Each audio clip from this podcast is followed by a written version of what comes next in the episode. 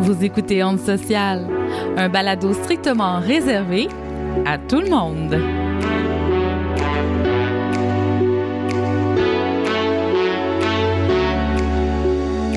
Bonjour, vous écoutez Onde Sociale, ici Geneviève Dion. Je vous souhaite la bienvenue à notre épisode sur la DPJ, deuxième partie.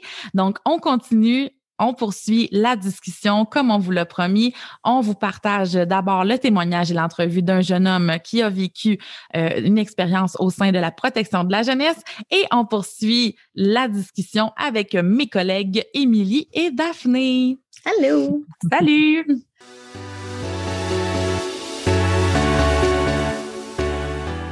On reçoit en entrevue maintenant un jeune homme qui, lorsqu'il était enfant, a vécu une expérience au, au sein euh, de la DPJ. Euh, ben merci d'être avec nous. Merci d'avoir avec vous. Parle-nous euh, un peu de ton histoire. Euh, j'ai euh, une dispute avec ma mère, effectivement. J'ai été mis à la porte, mais ça s'est pas toujours bien passé avec elle avant ça. On a eu beaucoup de, de, de, de, de perturbations et, euh, un jour, elle, a remarqué que j'avais fait un party et elle me dit euh, qu'elle était, était, comme tannée de m'avoir. Fait qu'elle m'a dit d'être dans un sens de partir. Puis moi, j'étais vraiment fâché. Donc, je suis parti aussi. Et j'ai laissé ma marque en partant. J'ai frappé, j'ai frappé dans les murs. Sais, j'étais pas vraiment le, le, le, meilleur exemple à, à, suivre non plus. Quand je suis parti, je suis parti à Mont-Tremblant. Euh, je suis, je suis parti chez, chez, une famille que eux, ils m'ont euh, pris chez eux. Euh, puis j'ai essayé de revenir chez, ma mère juste après, une semaine environ, et la police m'attendait comme quoi j'étais en fugue. Puis là, ça a commencé. Les procédures judiciaires ont commencé. Et euh, ma mère a signé contre moi en cours. Euh, j'ai gagné. Je sais pas comment j'ai fait, mais j'ai gagné le point. J'ai pas été mis en centre d'accueil. Hum, j'ai été, placé en famille d'accueil pendant environ deux semaines, mais non, pendant, pendant une semaine. Et juste après les familles d'accueil, j'ai été placé en, centre d'accueil.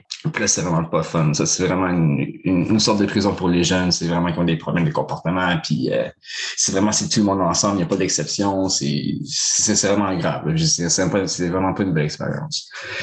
Et une famille d'accueil, c'est vraiment plus le fun. C'est euh, c'est vraiment une famille. C'est il y a, moins de jeunes, environ. Je, dis environ, mais ça, ça peut dépendre. d'avoir un jeune, peut avoir comme jusqu'à six jeunes, dix jeunes. Ça, ça dépend de, des, euh, des ressources de, la personne. Euh, j'imagine. Ça c'est pas vraiment un, un, vrai gagne-pain. Il y a, il y a beaucoup d'aide par le gouvernement. Dans le centre d'accueil, c'est vraiment plus des c'est des murs de briques fermés. Tu as une fenêtre avec des barreaux ou tu dis une fenêtre. Peut-être que tu as une fenêtre. Des, des fois, j'ai entendu que des, les jeunes, il n'y avait pas de fenêtre. Euh, c'est des lits très inconfortables. Euh, c'est. Ouais, non, c'est vraiment pas le fun. C'est vraiment une, petite place. C'est vraiment pas le fun. Euh, tu restes pas longtemps là non plus. C'est vraiment. Euh, non, c'est vraiment pas le fun. Puis les familles d'accueil, il y a des familles d'accueil qui sont bien, puis des familles d'accueil qui sont pas bien aussi. Ça J'étais euh, j'étais placé en, famille d'accueil, encore. Et malheureusement, cette famille d'accueil-là, une fois que j'ai eu euh, l'âge majeur légal, elle n'était plus vraiment, euh, le gouvernement ne subvenait plus à mes besoins, donc il n'envoyait plus d'argent, puis eux, ils n'étaient pas capables de subvenir à mes besoins. Donc, il fallait qu'ils me mettent à la porte. Il y avait, c'était les, c'était les, je sais chose à faire, je ne sais pas, en tout cas, c'était, c'était ça, c'était ça qui était ça. Fait que j'ai j'ai rien dit, je suis parti, puis euh, j'ai, je me suis trouvé un appartement, ça n'a pas été bien, ça s'est ça, s'est pas bien passé parce que j'avais pas les meilleures euh, fréquentations à ce moment-là. C'est ça, j'ai, j'ai jamais eu, ça, Ouais, depuis 15 ans, j'ai pas, j'ai, pas vraiment d'encadrement. J'ai pas, j'ai jamais su quoi, quoi faire ou quoi, j'ai comment agir avec mon argent avec les autres. En, en centre d'accueil, vu, vu parce que, euh, vu que j'ai lâché l'école, j'avais aucun document ou whatever, j'ai pas pu aller dans leur cours pour apprendre ce qui se passait, les mathématiques, français, whatever. Puis non, c'est, c'est, c'est, ça. Non, à 18 ans, c'est la, la plupart du monde. Les centres d'accueil, c'est à 18 ans, c'est de vraiment. Mais non, c'est ça, ça, ouais. Ça dépend du monde. Mm-hmm. Euh, j'ai passé un peu de temps en appartement, ça, peut, ça s'est pas bien passé, j'ai fallu que je parte euh, vraiment pas longtemps après. Et oui, je suis allé à Montréal parce que c'était juste plus facile à vivre, mais c'était pas vraiment le, le, choix parfait. J'étais comme euh, vraiment à me promener d'ami en ami, à savoir quoi faire ou whatever. J'étais comme un sans-abri, en fait. Puis j'ai dormi dehors pendant un bout. Euh, un bout. À peu près deux, environ deux semaines, un peu moins. C'est pas cool. y repensant comme ça, c'est vraiment pas cool. C'est pas une belle expérience. On ne pas ça à personne. Ça a été un peu dur. Euh, puis, à un moment donné, je, je, je sais pas ce qui s'est passé, mais j'ai décidé de, de, me reprendre en main. Je me suis trouvé, je m'avais trouvé un, je m'avais trouvé un logement une auberge du cœur. Grâce à eux, j'ai réussi à, comme à, remonter les, les, les, échelons. À ce ça, j'avais, vraiment aucune base. Puis eux, ils m'ont, aidé à faire mon CV. Euh, ils m'ont envoyé, ils m'ont aidé à m'envoyer, ils ont envoyé les CV aux, bonnes places. En fait, ils m'ont aidé à faire les démarches. Pourquoi c'était important euh, pour toi que c'est toi qui nous a écrit dit hey euh, vous allez parler de DPJ là. Moi je veux euh, je veux partager mon histoire tu pourquoi c'est important pour toi ça? Parce qu'il y a beaucoup de de blabla qui se passe avec la DPJ il y a des histoires qui se passent qui sont qui sont belles oui. Il y a des histoires qui se passent qui sont pas belles. Hmm. Puis il y a des, ça, ça, ça, ça, se dit pas. Euh, puis quand ça se dit, ben ça se croit pas. Fait que ben sûrement que quand là, encore là, je le dis, puis il n'y a pas grand monde qui, qui va croire ce que je dis, mais c'est les faits, c'est ça ce qui se passe. Euh, mm. tu rentres là-dedans, puis en centre d'accueil, c'est vu que c'est y a pas y a pas d'individuel, c'est tout le monde pareil. Fait que c'est tu suis les règles puis c'est tout. Puis en famille d'accueil, ben ça t'aide, ça te pousse ça te pousse à, à être meilleur, puis c'est ça les centres d'accueil, c'est, c'est pas une bonne place. Si, si tu as le choix, en étant parent, d'envoyer ton enfant à des places, c'est pas dans le centre d'accueil. Ça va lui briser ses rêves, ça, ça va lui briser tout. Vraiment, tout ça, c'est le fait d'être, euh, de ne pas être encadré, le fait de pas, euh, d'avoir personne réellement proche pour m'écouter, d'être toujours tout seul dans ma tête. Euh, euh, ouais, c'est c'est c'est par des moments c'est vraiment frustrant. J'ai passé par la drogue, malheureusement j'ai passé par la drogue. Euh, puis je pense je, je, suis sorti de, de ça aujourd'hui. Ça fait quand même ça fait quand même trois ans. Je suis, quand même, je suis très content de ça, mais c'est pas des choses qu'on qu'on souhaite à, à, personne. Je comprends mon père aujourd'hui pourquoi il a de la misère à me, dire je t'aime. Mais je j'étais pas le pire, ben, par exemple. J'avais, j'avais des problèmes. On savait, on savait juste pas comment les régler. Puis avec mon comportement, ça, ça, ça aidait pas. Puis aujourd'hui, tu vas bien? Je vais super bien aujourd'hui. c'est, ah ouais, c'est, j'ai escaladé les, l'échelon, mettons. Puis ça fait de moi mon indépendance aujourd'hui. Tu sais, comme, comme j'ai expliqué dans votre téléphone, je suis ici, ça fait trois ans. Euh, ça va bien, ça, ça va super bien. J'ai, j'ai encore des problèmes, on s'en, on s'enfuit pas. Euh, je, je veux pas les enfuir non plus, ça, ça se passe, ils sont là. Mais je vis avec, puis ça va, ça va juste mieux parce que je suis plus positif. si euh, je t'ai donné la job euh, du directeur de la protection de la jeunesse, qu'est-ce que tu ferais de différent? Euh, changerais la façon. Les centres d'accueil, c'est correct. C'est là pour une raison. Mais changerais la façon de faire à, l'intérieur. C'est pas, c'est pas bien. Les, je ferais vraiment quand il y a des, euh, euh, déclarations par téléphone des, enfants, souvent, ne sont pas tout le temps pris en charge. Parce que j'ai entendu que, j'ai quand même beaucoup d'amis qui, l'ont fait, étant plus jeunes. Les intervenants en, DPJ n'ont jamais fait le, bon à la maison pour savoir ce qui s'est passé parce que c'est l'enfant. Mais si c'est le parent qui faisait la déclaration, oh là, le, DPJ a jumpé. Non, mais il faut, faut vraiment aller dans la maison. C'est, ça prend pas de mandat. Il faut rentrer, il faut voir, il faut s'interroger. L'enfant, il dit pas pour rien. Il n'a pas, il pas peur de ses parents pour rien. Surtout croire. Puis la, la, DPJ, comme, comme que je dis, c'est là pour une raison. Il y a des enfants qui ont des problèmes, il y a des parents, il y a des parents qui ont des problèmes. Euh, c'est là pour une raison, mais il faut il faut écouter, puis c'est ça. Il faut, il faut, il faut écouter tout le monde pour avoir une façon différente avec tout le monde. Qu'est-ce que tu veux qu'on sache puis qu'on retienne de ton passage à Il faut rester positif il faut, ma il faut être positif au bout, il faut pas lâcher. C'est des bouts noirs, c'est des, euh, c'est des barreaux aux fenêtres, mais euh, il, y a une lumière au bout du tunnel, puis il faut, il faut s'accrocher à ça. Non, tu vas pas mourir. Non, c'est une façon de dire. Il faut pas lâcher. il faut vraiment pas lâcher. Qu'est-ce qu'on te souhaite euh, pour la suite? Bon, de continuer sur la bonne lancée. Ça, ça va super bien en ce moment. J'ai des bons projets. C'est sur la bonne lancée. Non, c'est sur la bonne lancée. Fait juste du positif encore, puis ça va bien aller. ouais. ouais. Ben, c'est ça que je te souhaite. Beaucoup de bonheur, beaucoup de positif, plein de beaux projets, des beaux grands rêves qui se réalisent. Merci.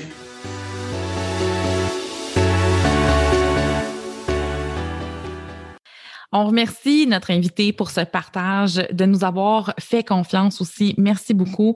Euh, si vous avez vécu une expérience avec la DPJ, qu'elle a été agréable ou plus difficile et que vous souhaitez également nous la partager, vous pouvez nous la transmettre par courriel ou directement sur nos réseaux sociaux. J'ai le goût de vous parler de transmission intergénérationnelle de la maltraitance. Est-ce que c'est vrai? Est-ce que c'est un mythe? Est-ce que nos observations quand on travaille en PJ sont biaisées parce que notre échantillon, justement, est très, très, très concentré, ben, j'ai quelques chiffres pour vous à ce sujet-là.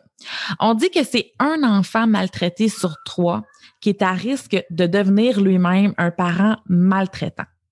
On dit aussi que ce serait autour de 30% seulement des cas suivis par la DPJ qui présentent de la violence intergénérationnelle. Qu'est-ce que ça nous dit, ça? Ben, ça nous dit que la DPJ intervient uniquement sur la pointe de l'iceberg, que la réalité, elle est cachée puis elle est submergée. Pourquoi il y a une transmission? Parce que selon la théorie de l'apprentissage social, l'adulte reproduit le modèle parental qui lui a été offert quand il était enfant. Hein, il reproduit tout simplement. Parce que selon la théorie de l'attachement, au cours de son enfance, l'adulte a développé un style d'attachement insécure ou pire même désorganisé. Et donc, il serait incapable à son tour de développer un autre type d'attachement avec son propre enfant. Parce que Selon le modèle écologique, ben, l'histoire de la maltraitance dans l'enfance du parent, c'est un facteur de risque. Autrement dit, là, finalement, on le sait pas. Hein? On ne connaît pas la cause. On a quelques hypothèses selon euh, justement les théories dont je vous parlais. faut se dire que ça fait pas si longtemps qu'on s'intéresse à l'agentivité des enfants. Hein? Il y a pas si longtemps que ça, les enfants étaient encore considérés comme des objets appartenant à leurs parents. Il a fallu attendre les années 80-90 pour que les enfants deviennent des sujets de droit et des individus à part entière. Il y a des théoriciens, notamment Étier et ses collaborateurs, qui ont établi un lien entre la transmission intergénérationnelle et la chronicité de la maltraitance.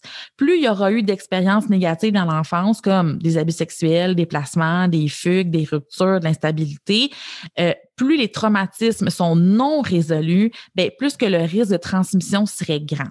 C'est comme ancré dans le système de croyances puis de valeurs de la personne. Il faut que la personne pour pouvoir arrêter la violence intergénérationnelle, dans le fond, il faut que la personne d'abord reconnaisse qu'elle a un problème, puis qu'elle soit ouverte et active dans un processus de changement, notamment par la psychothérapie, parce qu'il faut retourner le bien, bien, bien, bien loin dans les schémas de la personne. Puis en gros, dans ce contexte-là, ben, on fait face à un méga gros paradoxe. On se retrouve face à des parents qui sont eux-mêmes des survivants de maltraitance, qui ont des grands besoins en termes d'intervention, tant en continuité qu'en intensité, mais les ressources sont en pénurie. C'est des familles qui sont prises avec des problèmes complexes où les enfants sont actuellement à risque de compromission de leur sécurité et leur développement. Fait que là, on fait quoi? Hmm. On enlève l'enfant de son milieu, on met en place des mesures sans faire de psychoéducation, sans psychothérapie pour leurs parents? C'est pas juste une transmission de la maltraitance de manière intergénérationnelle, ça devient systémique. Puis là, je vous ai même pas encore parlé des conséquences de la violence en tant on peut penser aux troubles d'attachement, comme on l'a mentionné, à tous les traumas ou traumas complexes. On se rappelle notamment l'histoire de Laurie dans, un épisode précédent, entre autres. C'est un exemple concret des conséquences possibles et multiples. C'est ça, on parle, par exemple, quelqu'un qui fait un traumatisme quelconque, comment ça peut avoir des impacts à long terme dans ses relations, dans euh, sa manière d'agir, dans son autonomie, dans son... Donc, c'est certain que quand on regarde l'histoire ou on écoute l'histoire comme on, a entendu avec notre euh, l'entrevue qu'on a eue, euh, on peut voir que ça, ça peut avoir des impacts. Puis autant résilients que les personnes sont, euh, t'arrives, on parle d'égalité de chance, c'est exactement ça. Ben, on part avec une difficulté en plus pour le futur. Oui, oui, oui, vraiment. Mm-hmm. Ouais. T'as raison, tu pars à moins 10, tu sais, versus tes, mm. tes autres concitoyens de, de ben ton âge, tu sais. Puis tu parles de résilience, ça, c'est une autre affaire parce que la résilience, c'est pas inné, hein, c'est acquis. Mm-hmm. Fait que si tu as vécu toute ton enfance dans de la maltraitance, puis qu'en plus, tu pas rencontré de tuteur de résilience jamais dans ton parcours parce que tu as rencontré juste je sais pas, moi, des intervenants blasés en centre jeunesse. Puis, tu sais, je, je veux pas remettre la faute là, sur les intervenants blasés parce qu'on comprend pourquoi ils sont blasés. Ben oui. Mais c'est un fait. Tu sais, c'est un fait que, tu sais, justement, si t'en as pas de tuteur de résilience, Puis là, rajoute là-dessus, mettons, un, peut-être, comme on s'est dit, des psychotraumatismes, fait que là, tu as de la, des enjeux de santé mentale. Oui. Rajoute là-dessus peut-être un trouble de personnalité, hein, parce que c'est héréditaire et environnemental. Tabarouette! Mhm. Mm. C'est pas évident, là. Ben non. Ouais. ouais. Puis euh, pour aller un petit peu plus loin, euh, je vais faire euh, des suggestions. Là, Euh, le reportage au cœur de la DPJ.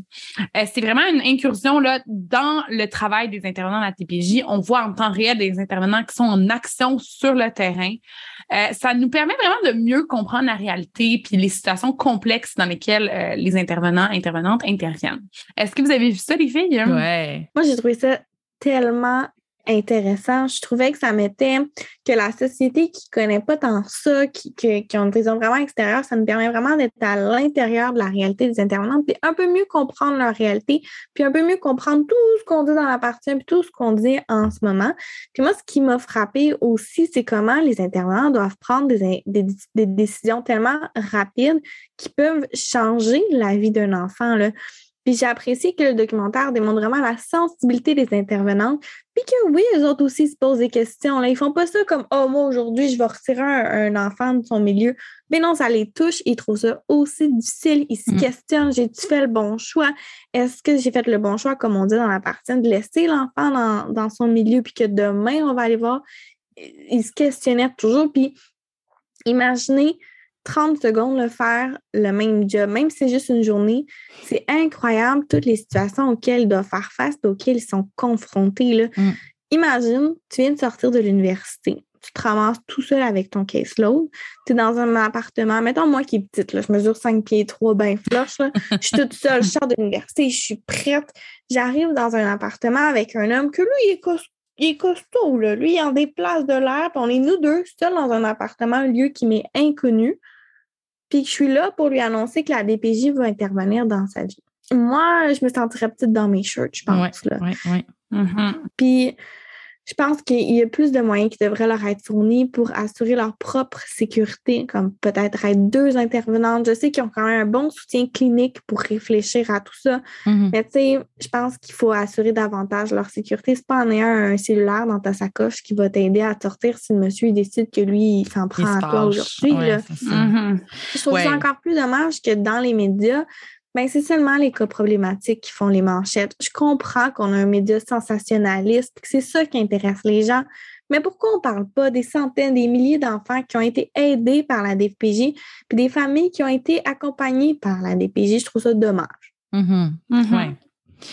Euh, par contre, c'est vrai qu'il y a de plus en plus de documentaires qui existent, euh, puis qui expliquent hein, ce qu'a fait la DPJ, puis la réalité des intervenantes. Je pense notamment aussi à DPJ sur Crave et la vie après la DPJ qui sont disponibles, euh, qui est disponible, c'est-à-dire sur Nouveau. C'est vraiment des bons, euh, bons documentaires, vraiment percutants. Euh, en tout cas, je vous encourage à le voir aussi. Euh, Puis si vous souhaitez réaliser vous-même un signalement parce que vous croyez que la sécurité ou le développement euh, d'un enfant est compromis, mais je vous invite à consulter le répertoire de la TPJ qu'on va mettre sur nos réseaux sociaux. Euh, aussi, on souhaite souligner le travail des différents organismes qui font vraiment une différence dans la vie des jeunes. Euh, je pense notamment au regroupement des organismes communautaires autonomes jeunesse du Québec, qui soutient les membres qui accompagnent les jeunes au parcours de vie différencié euh, et de porter leur voix auprès de la population et des instances politiques. Il y a aussi le réseau des auberges du cœur du Québec qui regroupe euh, les auberges qui offrent aux jeunes âgés entre 12 et 35 ans un hébergement. Euh, le réseau des carrefours jeunesse emploi qui accompagne les jeunes quant à leurs projets professionnels ou éducatifs. La Fédération des familles d'accueil et ressources intermédiaires du Québec. Puis aussi la Ligue pour le bien-être de l'enfance du Canada qui vraiment s'occupe au niveau de la défense des droits et des enfants vulnérables. Puis à Montréal, il y a aussi l'organisme En Marge qui offre un hébergement jeunes âgés entre 12 et 17 ans. Puis il offre aussi un soutien à l'entourage. Il y a aussi l'organisme Dans la rue qui vient en aide aux jeunes qui sont en situation d'itinérance. Ces organismes-là sont vraiment importants parce qu'on estime que ce serait 42% des jeunes sans-abri qui seraient issus de la C'est DPJ. fou. Ça n'a pas de Mhm. sens. C'est inacceptable pour vrai. À chaque fois qu'on ramène cette statistique-là, ça fait deux, trois fois qu'on en parle là, depuis le début d'onde sociale. Puis à chaque fois, je suis comme tabarouette, 42% C'est un choix de Mhm. société rendu là. là.